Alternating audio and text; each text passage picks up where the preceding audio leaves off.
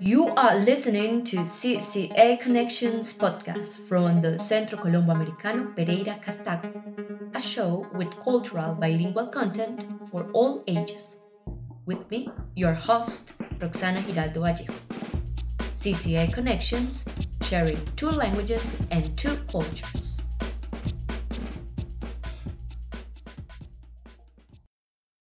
This podcast sponsored by the U.S. Embassy and the State Department.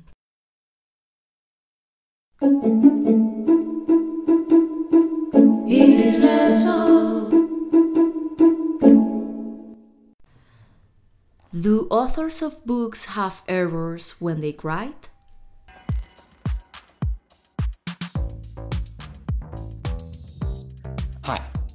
You know, I like books, and like many of you, I enjoy reading all kinds of literature, such as novels, essays, poetry. But sometimes I get tricked into thinking, hey, this author made a mistake here, because the way they write or express themselves in a sentence seems not to make sense at all, or does not observe a precise use of grammatical rules. But, as we will learn today, some of these errors can be perfectly justified if we consider the context of the story, the register of speech, or some other things such as poetic license. Let's examine some examples here.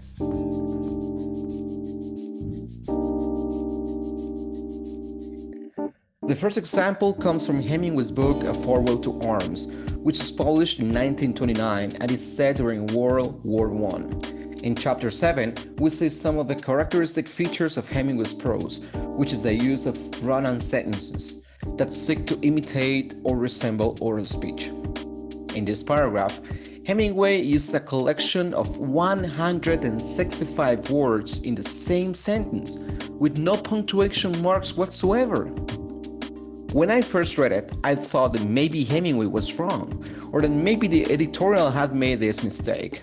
But the more I read other books of this great American novelist, the more familiar I became to his style, and the more aware I was of the fact that Hemingway tried, in several of his books, to resemble the oral register when he described a situation or a place. This is the paragraph.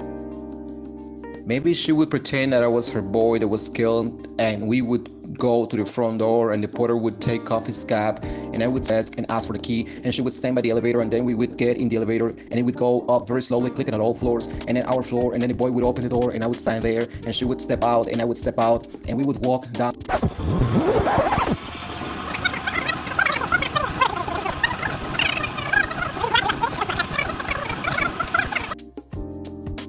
What do you think of this example? The second example comes from another great American novelist, Truman Capote. If you've tried some of Capote's books, like Breakfast at Tiffany's, then you know that you must have a dictionary with you at all times. Because this author uses a very rich vocabulary from words of legal usage to others of more fancy or formal register.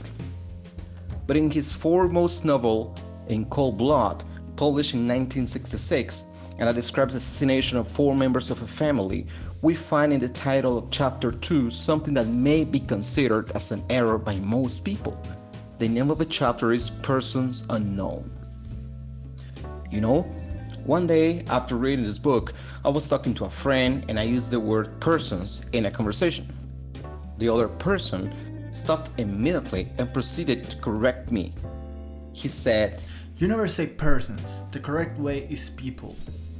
From the situation, I learned that most individuals think that the correct plural form for person is people, and after using the word persons, I didn't know how to justify such a choice, and I was actually doubting of Capote's word choice too. Well, both forms are correct, as thesaurus.com mentions. We use persons in formal and legal contexts to emphasize individuals as opposed to a group, whereas we use the word people more in everyday conversations.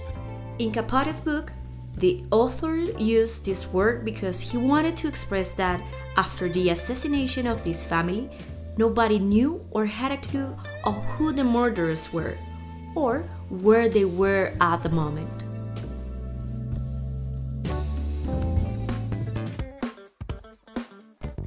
All right, what do you think of today's podcast?